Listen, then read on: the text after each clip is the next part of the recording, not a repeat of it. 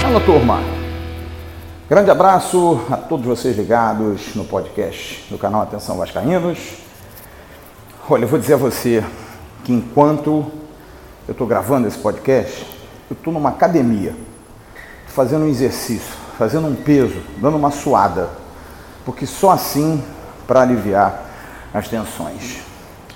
Tensões de pressão, tensões por resultados, porque a gente não joga, mas a gente sofre com isso. Né? A gente tem também as consequências de todo esse caos. O caos esportivo, o caos político, o caos administrativo. É complicado, é difícil, mas saber viver sob pressão é uma das artes que a experiência te traz. Você ter calma, você já vivenciar algumas passagens semelhantes e de repente saber encontrar soluções. Eu tenho recebido algumas dicas assim indiretas de que os jogadores do Vasco, muitos, se incomodam com as críticas, se incomodam com a pressão, se incomodam porque são atacados por mau desempenho e que isso os afeta psicologicamente. Bom, é uma bela de uma discussão, muito bela, porque não dá para colocar na gente a culpa de mau desempenho. Porque, sincero e honestamente, nada contra o funcionalismo público, muito pelo contrário, fundamental no andamento do país. Mas, para trabalhar sem pressão, existem várias profissões.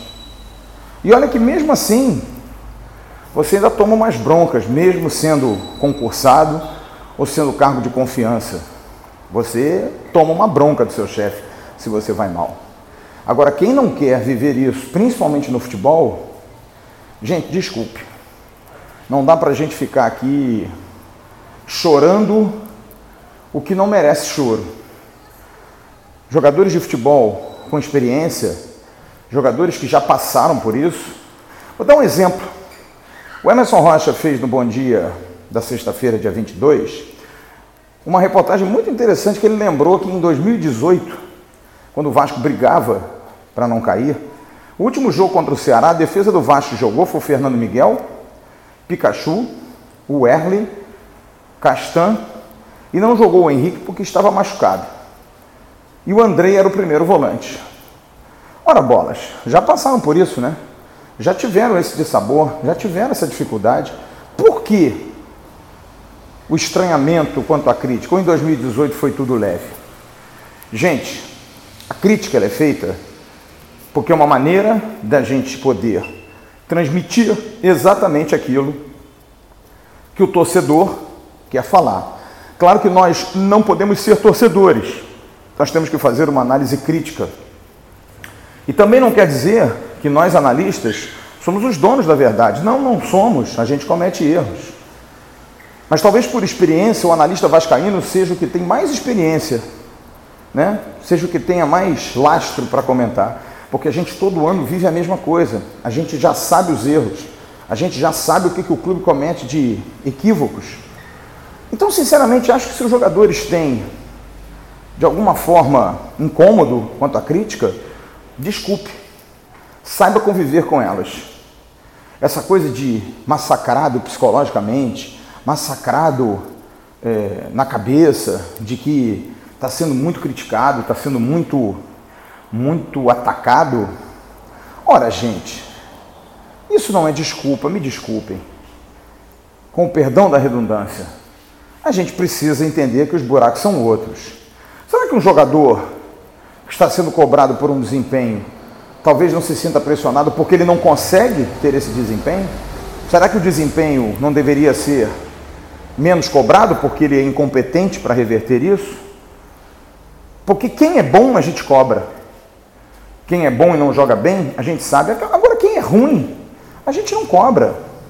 A gente apenas faz vistas grossas ou então, de alguma maneira, repete aquilo que é o de sempre. São dois exemplos no Vasco, claros. Um, o Neto Borges, lateral esquerdo. Vindo da Europa, vindo da Suécia, jogou na Bélgica. Jogador até que tecnicamente não é tão ruim, mas é um jogador sem base tática, noções, posicionamento, é, forma de atuar em campo, fechar a defesa, fazer um, um, uma cobertura, ou então voltar por dentro, por dentro quando vai ao ataque, deixando que o volante faça dele. Não tem essa ideia. Bolas que vêm para cruzar, não cruza. Bolas que não tem que cruzar, tenta o cruzamento. Enfim, então é um jogador muito limitado. Que talvez a cobrança seja em cima de passou pela Europa, deve ter algum tipo de valência. E não tem. Mas aí você vê o Andrei, que é um prata da casa do Vasco, que já está quatro anos no clube jogando, e não dá retorno, filho.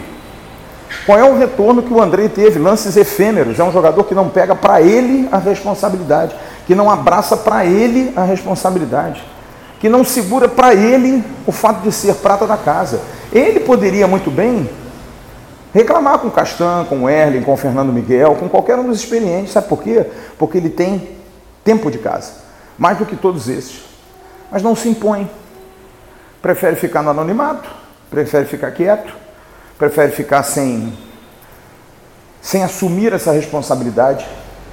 E aí faz um jogo frio, faz um jogo tecnicamente às vezes bom, na maioria das vezes ruim, mostra falta de confiança, mostra falta de talento, porque por mais confiança e condição que tenha, de tanto que perca, o talento vai embora. É um jogador que para mim já bateu no teto no Vasco. Tinha que se dar oportunidade em outro clube, vendê-lo, emprestá-lo.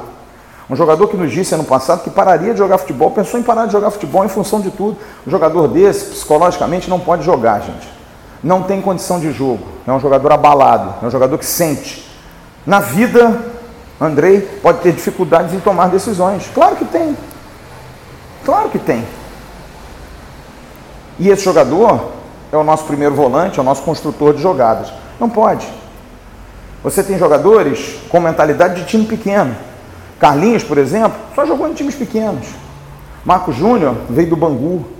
Eu já falei isso uma vez, quando fiz uma crítica ao Raul, que não, não me venham com hipocrisia, não, ele está jogando bem, não, está jogando o futebol dele normal.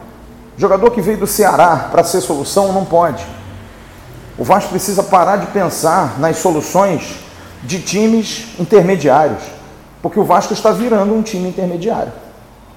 Então, em função disso, eu queria fazer esse podcast hoje para comentar sobre essa questão psicológica, sobre essa dúvida que eu tenho do porquê dos jogadores estarem tão abalados com aquilo que a gente vem falando e vem comentando. Será que somos nós mesmos? Será que é torcida? Ou será que os próprios jogadores não conseguem jogar ou não têm capacidade para tal? Eu falei inclusive isso num vídeo nessa semana que eu disse para o mal amante, até a cor da cueca atrapalha. E é verdade. E é verdade. Você arruma desculpa para tudo, arruma desculpa para tudo que você faz. Errou, não, mas foi por conta disso. Ia tentar fazer isso, não fiz porque não deu certo. Não, porque na hora não deu. Ah, o trânsito. Enfim, tudo isso é desculpa de quem não assume os próprios erros. O que eu sempre achei melhor. É melhor você admitir que errou, é melhor você dar a mão à palmatória, tentar melhorar. Porque pode ter certeza, a humildade é uma grande arma. E esses jogadores do Vasco, a partir do momento em que reclamam da crítica, não estão sendo humildes. Queriam o quê? Que fossem aplaudidos? Queriam o quê? Que fossem exaltados? Amados? Não, gente. Assim é a vida. Se eu erro no meu trabalho, eu sou criticado por vocês. Se eu dou uma informação equivocada, eu sou criticado por vocês. Peço desculpas e procuro fazer melhor na próxima. E não digo, não, estou abalado, são muitas críticas, tem muita gente me criticando, eu não consigo fazer mais. Ó, oh, vou te dizer que em 22 meses de canal praticamente, já era para a gente ter desistido há muito tempo. Mas não, a gente está aqui, firme e forte. Sabe por quê? Porque a gente tem alguém que, entre aspas, que são vocês, dependem de nós. E esses jogadores precisam entender isso. Eles não estão jogando num clube qualquer. Eles estão jogando num clube que, se eles fossem minimamente inteligentes e não são, e não são, eu chego a essa conclusão, e não é de burrice, de ser burro, não. Pouca inteligência para entender isso. Que eles poderiam estar fazendo história. Em 2019, já deveriam ter sentido esse gosto. O mesmo grupo, o mesmo treinador. E cadê o entendimento dessa situação? Não teve, não tem Por que, que vai ter? Porque é fácil dizer que a culpa é dos outros.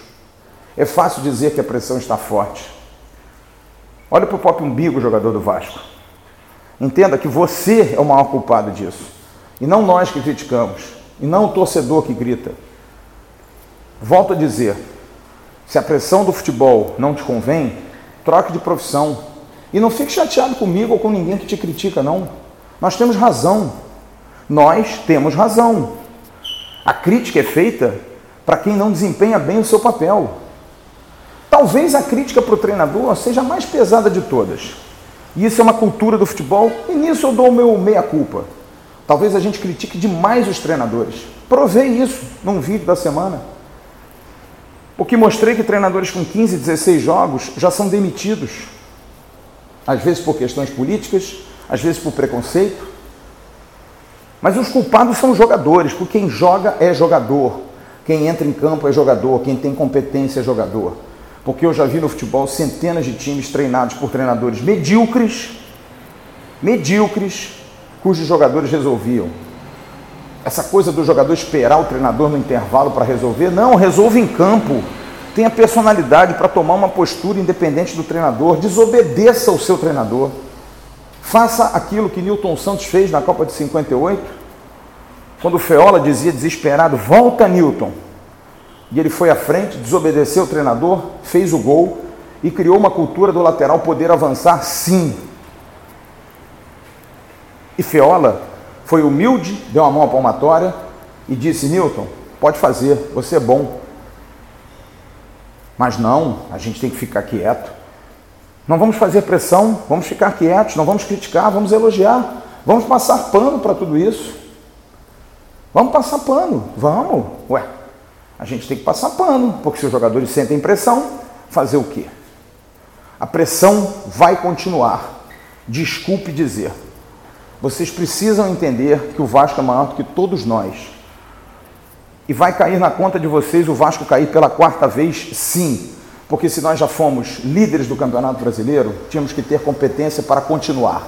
E não me venha com desculpa de que o salário atrasou, de que a estrutura é fraca, não. Porque o Vasco é assim há 122 anos. Precisa assumir os próprios erros. Nessa hora precisa sim ser homem. Como disse o Andrei em 30 de novembro. É preciso ter vergonha na cara. Só que Andrei e companheiros, de 30 de novembro para cá, já vão fazer dois meses. E a vergonha não veio. Ou ela vem e volta. A gente precisa é acordar, vocês precisam é acordar, vocês precisam é jogar e fazer o trabalho de vocês corretamente. Vocês não estão fazendo o trabalho de vocês. Porque a postura que o time do Vasco vem tendo é uma postura de um time que não é porque está pressionado que está jogando assim. Ou então a gente demite o Vanderlei e contrata um psicólogo. Bota a Maíra como treinador. Talvez ela possa melhorar isso, talvez ela possa fazer o time andar. Está na hora de acordar, hora da verdade. Que joguem os incomodados, que joguem aqueles que estão chateados, que joguem aqueles que não se sentem pressionados. E se forem os garotos, bota os garotos. E se forem os mais velhos, bota os mais velhos. Prefiro perder com dignidade do que perder com frouxidão. Juro, estou cansado de ver o Vasco ser frouxo, do Vasco perder todas as divididas do Vasco não ganhar nenhum. E que o meu grito seja combustível para vocês. Pode me xingar no final. Pode dizer que a gente está criticando demais, a vocês que criticam, a vocês que fazem, batam no peito, mas só não esqueçam de duas coisas. Se vocês fizerem isso, primeiro, não fizeram mais que obrigação. E segundo, vocês não ganharam um título. Vocês terminaram em 15º, 16 Então é melhor engolir e, acima de tudo, ter humildade como teve Feola para entender que o errado são vocês, não somos nós. Valeu? Tem Vasco Atlético nesse sábado. Vamos torcer. Vai ser duro para burro, mas vamos torcer. O Vasco não vai se entregar. Nós não vamos deixar. A nossa voz vai continuar aqui. Grande abraço. Boa sexta-feira. Tchau, turma. Quem não gosta de desconto? Quem não quer pagar menos, com até 90% de abatimento em ótimos serviços? Qual a empresa não gostaria de ter seu nome divulgado sem custo para milhares de clientes e apenas pagando se vender? Fácil responder. www.indiourbano.com.br Somos um canal facilitador, com ofertas em centenas de serviços, pagamentos rápidos e facilidades para adquirir descontos e promoções. Entre no Índio e descubra como aproveitar esse mundo de bons preços e vantagens. Gostou? Usou, comprou. E para lojistas, levamos o cliente até você. O resto é a sua qualidade. Estamos juntos, parceiros sempre. Índio Urbano, um novo conceito de pagar barato.